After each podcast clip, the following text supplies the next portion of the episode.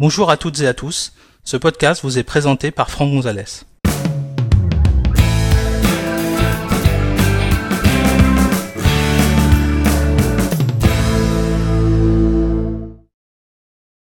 Dans cet épisode, nous allons découvrir comment modifier le navigateur web ou l'app de messagerie par défaut sur votre iPhone, sur un iPad ou sur un iPod Touch. Pour suivre cet épisode, vous devez disposer d'un iPhone, d'un iPad ou d'un iPod Touch sous iOS 14. Sachez que cet épisode a été réalisé sur un iPhone 11 Pro fonctionnant sous iOS 14.3. Alors, une nouvelle fonctionnalité euh, d'iOS 14, c'est le fait que maintenant vous avez la possibilité de choisir l'application qui va s'ouvrir lorsque vous allez toucher un lien d'un site web ou une adresse email.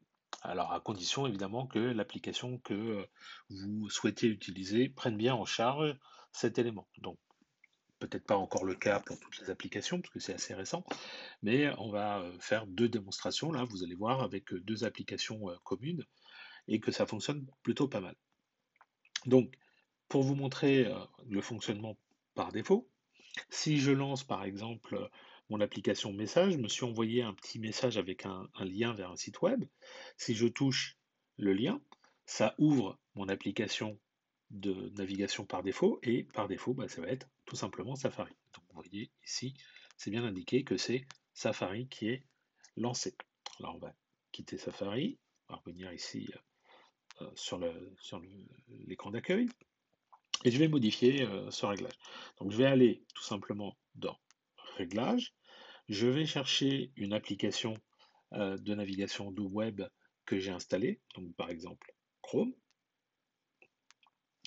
Je sélectionne Chrome et ici vous voyez app du navigation du navigateur pardon, par défaut, c'est marqué Safari, on va toucher et on va sélectionner Chrome à la place. On va pouvoir sortir de là. On va retoucher notre message relancer. Alors, ça a été fugace, mais en fait, on a vu qu'il y avait l'icône de Chrome qui était lancée. Donc, si je fais comme si je voulais quitter l'application, on voit bien que cette fois-ci, l'application, c'est Chrome qui est lancé et non plus Safari. Et alors, vous allez avoir la même euh, possibilité avec l'application de messagerie. Donc, par défaut, vous avez l'application Mail d'Apple, mais vous pouvez, par exemple, télécharger l'application Outlook.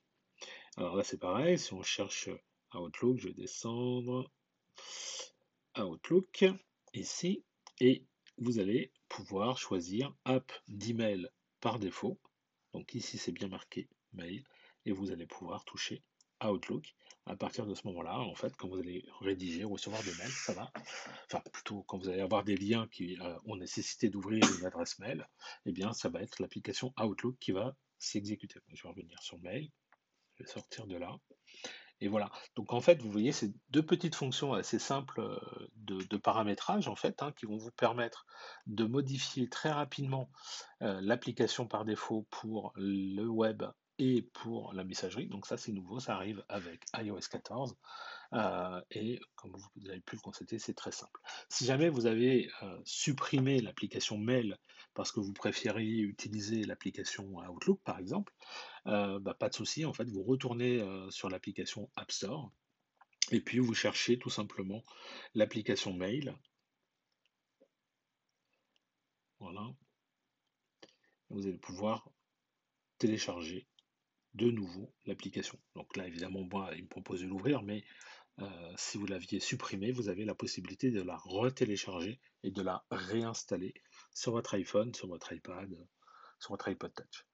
Voilà, Merci d'avoir suivi cet épisode, j'espère que vous l'avez trouvé utile et compréhensible.